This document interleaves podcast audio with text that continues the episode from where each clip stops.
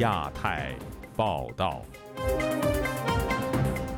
各位听友好，今天是北京时间二零二三年五月二十三号星期二，我是佳远。这次亚太报道的主要内容包括：中国中亚峰会落幕，宫女佳肴等奢侈场面遭网民炮轰；七国集团发表公告，关注中国经济胁迫问题。维权人士于文生夫妇被以寻衅滋事罪批捕，当局组贺律师介入。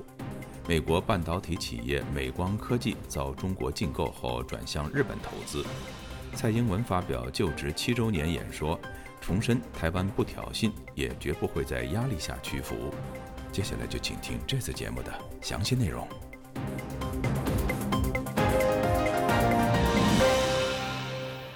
中亚五国元首齐聚西安出席中亚峰会。中国政府以唐朝繁荣时期的仪式招待外国元首，中方安排服务员以宫女造型接待来宾，又以美味佳肴、文艺演出款待宾客，其奢华场面遭到网民的炮轰。有学者认为，俄罗斯的衰败让中国成为亚洲的老大哥，凸显中国在亚洲的安全重点是反对颜色革命。请听记者古婷的报道。中亚峰会十八日和十九日在陕西西安举行，当局按照大唐盛世礼仪向外界展示万邦来朝的景象。现场画面显示，大红色的唐式旗帜高高挂，装扮成宫女的礼仪人员为各国元首引路。在园内大红色地毯上还有宫女的表演。习近平夫妇站在紫云楼台阶前观看。各国来宾享受着中国式的富贵，众多网民对官媒报道表示批评，指责其浪费纳税人的钱。时事评论人士马巨本周一接受自由亚洲电台采访时说：“中方希望在中亚峰会上宣传中国文化的盛世，但不知道中亚五国属于穆斯林文化。很多人没有注意到的是，中亚五国的领导人都是穆斯林，他们都会做礼拜。”这个菜单当中也显示了各式各样的酒类，这是对于这些中亚的领导人来讲，实际上他们是很厌恶的。他们最害怕这个菜单被公布在自己国家的媒体上，那么他的人民都会对他们口诛笔伐。然而，评论区里却大翻车，在微博上。当局不得不关闭评论，有网民嘲讽道：“看画面和字幕，还以为是在拍一部大唐盛世的古装戏，但分明又是人戴着疫情时代流行的口罩。”习近平在中亚峰会主旨讲话中说：“中国同中亚国家关系有着广泛的现实需求，坚持民意基础。”他呼吁中亚地区充分发掘在贸易、经济和工业能力方面的合作机会。习近平还说。北京独立评论人士吴强接受本台采访时说：“前苏联加盟共和国现已独立的国家，曾经以俄罗斯为中心，但在乌克兰战争期间已经出现了崩溃趋势。在此情况下，中国已召开中亚峰会，帮助俄罗斯稳定中亚局势。这种介入中亚地区的最新的态势，毫无疑问也显示了中国在欧亚大陆地缘政治上的野心和决心。”中国早在上个世纪五十年代把前苏联称为老大哥，如今局势发生了变化。吴强认为，中国正在重塑中俄关系，已然成为俄罗斯的老大哥。对于中国承诺将为中亚地区提供。两百六十亿元人民币的支持，马驹认为，俄罗斯在失去对中亚地区的控制力之后，中国已经实际介入，成为俄罗斯的接盘侠。但会否烂尾很难判断。但可以肯定的是，中亚五国是为钱而来。自由亚洲电台记者古婷报道。七大工业国集团高峰会日前发表联合声明，强调成员国必须抵制中国的经济胁迫。美国总统拜登在记者会上也表示，成员国对于中国已经达成一致看法。今天本台记者黄春梅发自台北的报道，在联合公报的第五十一、五十二条中，聚焦中国，强调成员国必须抵御中国经济胁迫，但同时说明不与中国脱钩，而是要去风险和多样化。在台湾、新疆、西藏、香港和南中国海问题上。G7 公报再次做出明确的表态，G7 国家在与中国的关系方面保持一致立场，准备与中国建立有建设性而且稳定的关系，并且要在和中国坦诚接触时也能表达关切。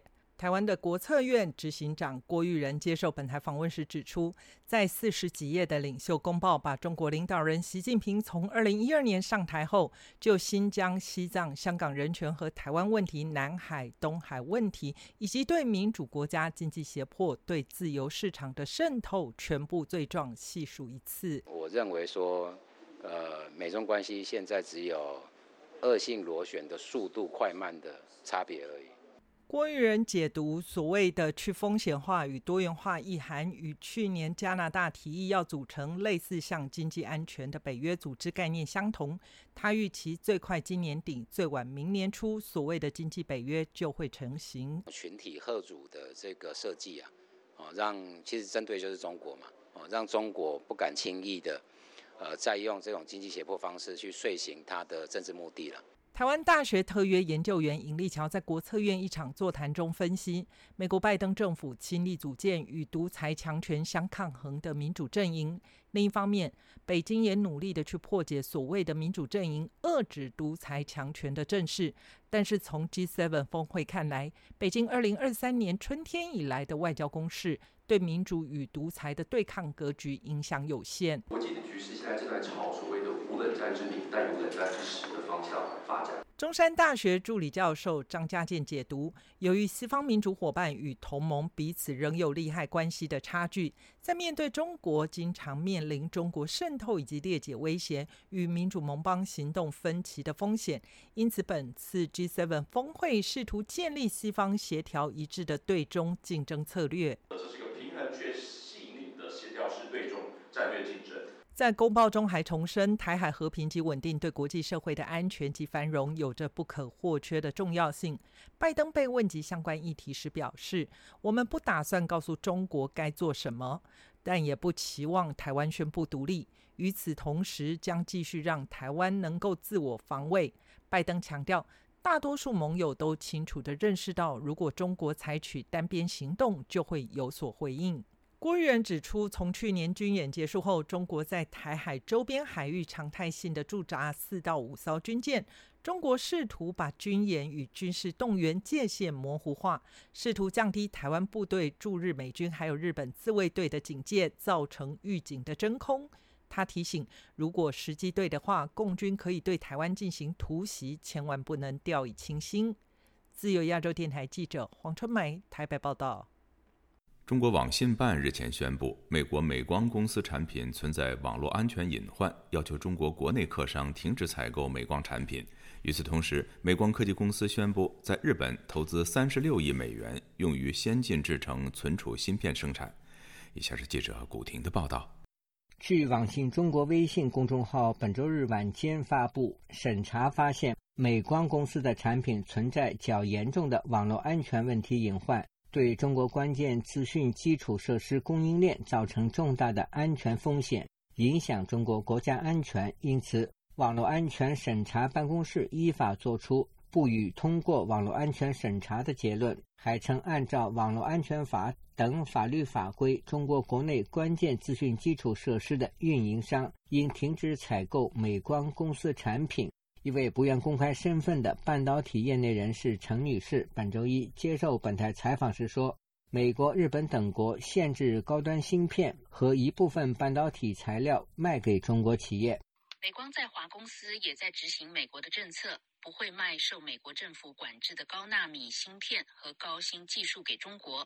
这次网信办禁止国内企业购买美光的产品，美光在华销售金额会有所下降。”但是中国企业购买美光同类产品的成本将会上升。法新社报道，美光发布的声明说，已接获中国网信办通知上述审查结论，美光将评估结论内容，以后续行动。记者询问美光是否提出申诉时，美光发言人表示：“我们期待继续与中国当局进行讨论。”美光公司去年营业额在全球半导体公司排名第六。去年营收达三百零八亿美元，其中约百分之十来自中国。不过，分析师指出，美光在中国销售的产品很大部分是由外国制造商购买，目前还不清楚网信办的决定是否会影响这些外国买家。关注中国半导体行业发展的李昂接受本台采访时说：“美光的关键产品早已停止向中国销售，因此网信办的禁令没有实际意义。他说：“人家美国人早就说了，不给你提供芯片了。如果你在在没说之前你说这个话，哎，我的认为你可能是在抵制他，是做个姿态而已。最主要是做给国内的百姓们看的。”他给国内的这些百姓是有一个要有个交代的。另外，美光科技公司代表上周四在日本宣布，在日本政府支持下，该公司将在日本投资约三十六亿美元，用于先进制程存储芯片生产。该公司说，该项投资的尖端存储芯片将从二零二五年投产。自由亚洲电台记者古婷报道。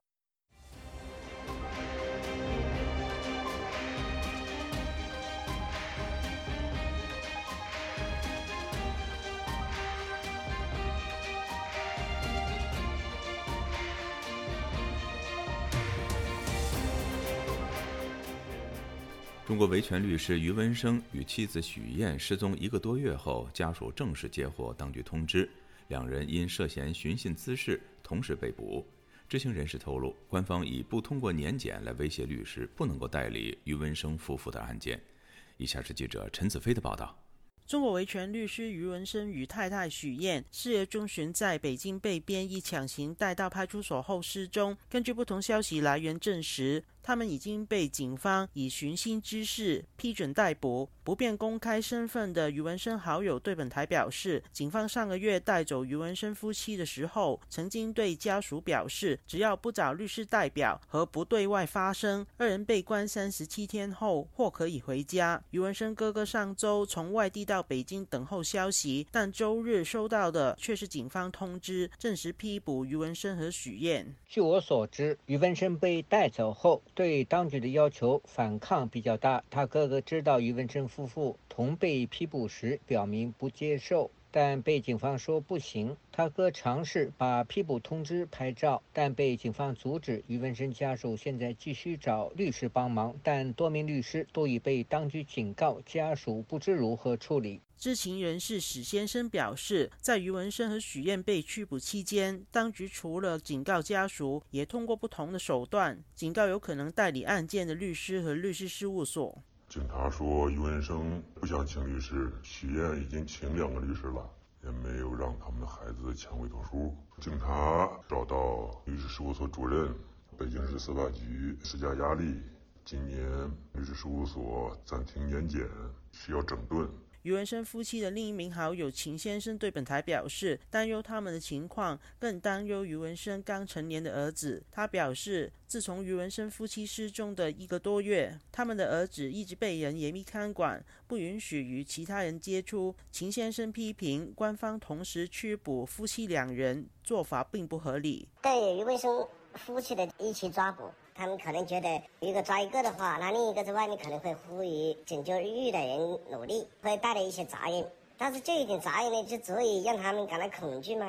这个完全是把这个家庭毁掉了，而且他还有那么小的一个孩子，没人照顾。至少一条，你要考虑到那些孩子的保护。这种底线的不断的突破，这种把夫妻都抓来的思路不对。中国维权律师王清鹏表示，关注当局用尽方法禁止律师代理案件，是否代表余文生夫妻曾遭遇苦刑？当局呢担心代理的律师会把余文生律师夫妇在里面的情况透露给外界，引起国际社会的关注。已经有多个律师收到警告，不能代理余律师夫妇的案件。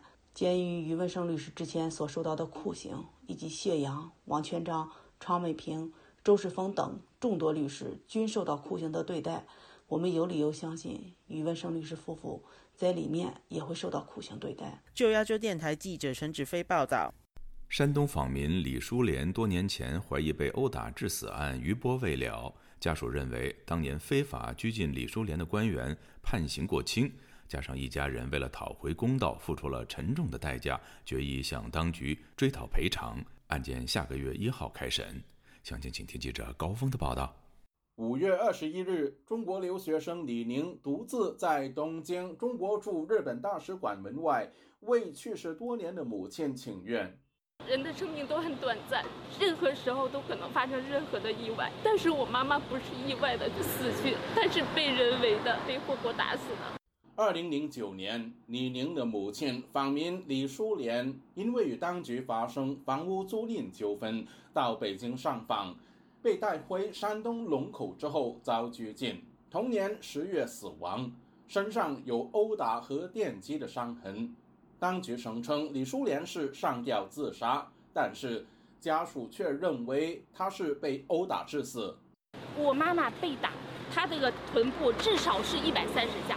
用电警棍抽打，用电警棍电，而且还用这个蘸水的毛巾抽打。他们还用脚踹，用所有的一切你无法想象的手段，然后对一个一个老年妇女这样子去殴打她。涉案的凶手还依然逍遥法外。二零一八年，六名涉案官员和保安被裁定非法拘禁罪成立，判刑四年半到八年不等。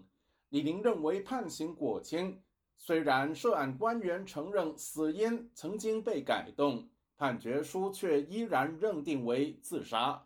李宁认为，母亲的死是中国政府、公安、法院等直接参与所导致，决议申请国家赔偿，并要求《人民日报》《齐鲁晚报》、中央电视台等媒体公开道歉。六月一日，案件会在山东烟台牟平法院开审。李明促请当局直播整个审讯过程。你既然能够把人活活打死，那还怕什么呢？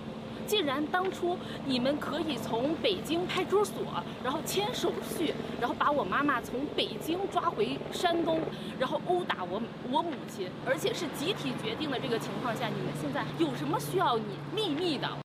李宁对本台表示，希望透过这次索赔，为其他受到当局不公对待的人开创先例。之前他们也是希望能够通过私底下来解决这个事情，但是我认为这不是钱能够摆平的。我是希望说能够让警能够公开化，我也希望说能够去保障所有的人受到权利侵害了之后，能够走上这个程序之后，能去拿到赔偿。李宁为了替母亲申冤，曾长期奔波于北京和山东之间。这次申请国家赔偿，除了李宁之外，还有三名原告，分别是李淑莲的丈夫、父亲以及儿子。自由亚洲电台记者高峰香港报道。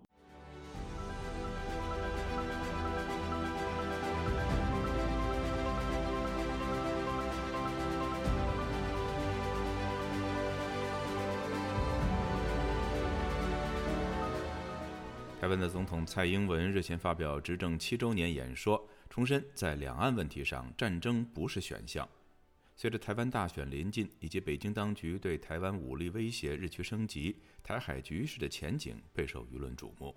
以下是本台记者唐媛媛的报道。五月二十日，台湾的总统蔡英文执政满七年，为此，蔡英文发表了演说。演说中，他谈到两岸议题时强调，和平解决台海问题是全球共识。现在，全球的共识很清楚，就是台海议题必须和平解决，战争不是选项，任何一方都不能以非和平的方式片面改变现状。从我执政以来，政府的立场很坚定，我们信守承诺，维持现状，致力台海的和平稳定。我们不挑衅，不冒进，也绝不会在压力底下屈服。蔡英文在演讲中呼吁，两岸应该透过对话解决分歧。不过，外界普遍认为，自从蔡英文上任后，北京关闭了两岸所有有效的沟通机制。对此，美国迈阿密大学政治系教授金德芳在接受本台采访时分析，两岸会缺乏直接对话机制，问题出在北京当局。以下是金德芳的文字回复。如果一方拒绝意识到另一方的立场，两方想要沟通就很荒谬了。蔡英文刚开始第二任期的时候，他说他接受九二年历史事实，但是北京拒绝这个说法，并说蔡英文没有完成答卷。如果在谈判以前，一方强调你一定要接受我的立场，放弃你的立场，我才要谈，那么谈判当然难以发生。两岸双方虽然有沟通渠道，但是北京拒绝使用它们。美国国防研究咨询机构兰德公司政治科学家郭红军也指出，两岸应就特定议题进行谈判，但若是双方想透过对谈根本性解决台海问题，可能很难。台北政府会希望恢复既有协议，和北京谈有关两岸海巡互动的问题。但若谈及两岸根本问题，两岸可以谈判的空间非常小。尤其是中国2019年对于香港的抗议进行镇压后，以及台湾人的自我认同随着时间推移变得越来越强。上述的事件都让两方可以和谈的政治空间变得非常狭窄。几乎已经是没有空间的程度。与此同时，国际刊物《当代中国》期刊近日公布一项最新民调显示，在针对有关是否支持武统台湾的问题上，仅有百分之五十五的中国民众支持全面攻打，而百分之三十三的民众反对。这和中国政府宣称全中国都希望台湾回归有相当大的出入。郭红军就此表示。这篇文章中有提到，民众会考量人权、经济、政治、生命成本以及美国介入的可能性，上述因素都会降低民众对武统台湾的支持。中国民众在武统台湾的议题上会做出理性的成本效益分析。自由亚洲电台记者唐媛媛华盛顿报道。第七十六届世界卫生大会五月二十一号至三十号在瑞士日内瓦举办。受到中国的打压，台湾今年再度没有收到世卫大会的邀请函。不过，台湾各界并没有因此气馁，台湾侨界和民间团体特地组织游行表达诉求。请听记者郭晨启发自维也纳的报道。世界卫生大会二十一号下午在瑞士日内瓦举行，开议前世卫举办的“为健康而走”大游行中，台湾的游行队伍意外遇到世卫组织总干事谭德赛。游行民众抓紧机会问谭德赛支持台湾进入世卫组织吗？但谭德赛并未正面回应。你支持台湾加入世卫吗？你知道这是成员国的决议，会员国要投赞成票，台湾要跟他们好好谈谈。谭德赛的回答如同打太极，参加游行的台湾人无法接受，围着谭德赛高喊“台湾 for WHO”，为台湾加油的口号。有来自美国的侨胞，有来自欧洲在地的侨，呃，在旁边那个喊口号，呃，“台湾 for WHO”，我就再回他说，但是病毒是 can be voted，然后 human rights 也 can be voted，然后呢，我们台湾人的人命，我们的健康人权，当然也是不能 voted。来自世界各地的台湾侨胞民间医生团体，这次组织将近五百人。除了二十一号上午的大游行，十九号开始便在联合国三角椅广场上举行游行示威活动。在过去的三年之间，因为这个中国武汉肺炎病毒做了多少的牺牲，多少的努力，才让台湾的防疫成绩可以成为世界第一？你说像这样子的成绩，WHA 不让我们加入，还有天理吗？而这次也吸引不少非台湾籍的外国人权工作者站台支持。在香港，在二零一九年，在那一年，人们说今日香港，明日台湾，因此我们支持台湾进入世卫组织。香港不是中国，香港为台湾发声，我们支持台湾加入世卫，总有一天能打倒中国。事实上，从二零零九年到二零一六年，台湾曾以观察员身份参加世卫大会。二零一七年后，在中国的打压下，至今已经连续七年被拒于世卫组织门外。但近几年，鉴于各国反中，再加上台湾防疫成果受到世界肯定，因此今年欧洲议会、欧盟二十七国、七大工业国、美、澳、英等八国驻台机构都支持台湾参与世卫事务，并以观察员身份参。世界卫生大会，只是本届的国际支持层级提高，但台湾还是没有收到邀请函。美国自由亚洲电台记者郭晨启维也纳采访报道。就在六四事件三十四周年即将来临之际，在美国南加州洛杉矶的旅游景区圣塔莫尼卡码头，一场六四纪念活动五月二十一号下午举行。值得留意的是，这次活动有多位零零后参加。详情，请听记者孙成的报道。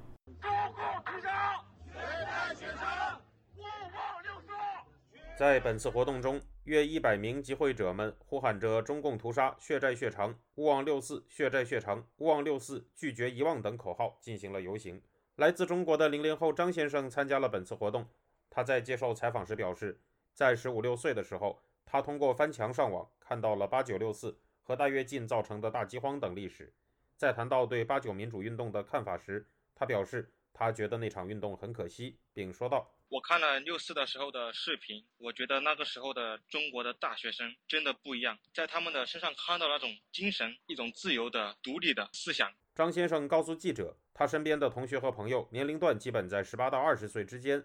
在讲述这些人对六四的认知时，他说道：“我周围的人基本上没有人知道这个历史。有的人，我去跟他们说八九六四，他们就算知道后，他们也觉得共产党的行为是对的。他们觉得中国就是需要共产党去管理。”他也表示，在中国时，他觉得和身边的人难以沟通政治问题。我也不去跟那些人去谈论这些事情了，就完全的无法沟通。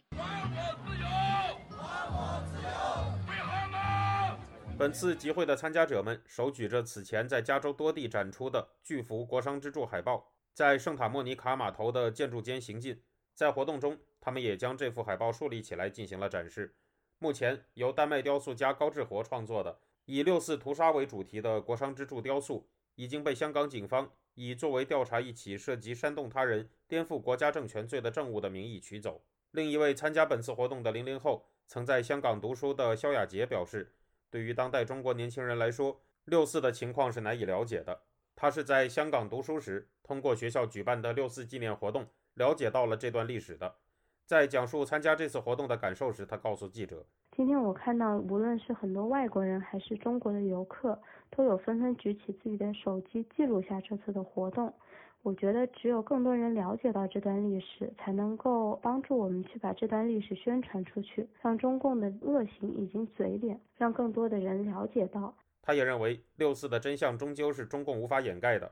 其实现在国内很难说去了解到这些过往的状况，但是我能看到越来越多的人站出来。我相信纸终究包不住火，中共的手段也终将会在光明之下无所遁形。本次活动的发起人，中国民主党青年部执行长谢立健，在五月二十二日上午，又于洛杉矶的圣安东尼奥山学院校园内竖起了巨幅国殇之柱海报。在南加州当地，这一巨幅海报的展示活动将会持续进行。自由亚洲电台记者孙成，旧金山报道。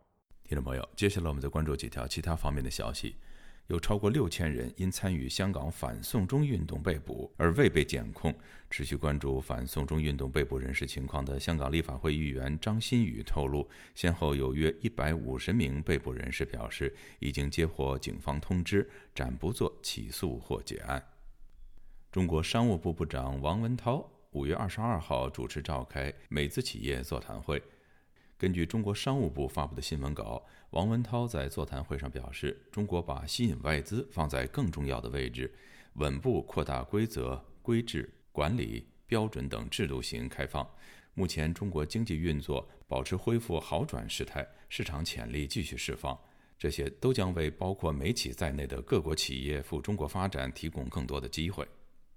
七国集团广岛峰会二十一号中午闭幕，中国外交部副部长孙卫东在同一天。召见日本驻华大使垂秀夫，严正交涉七国集团领袖峰会炒作涉华议题。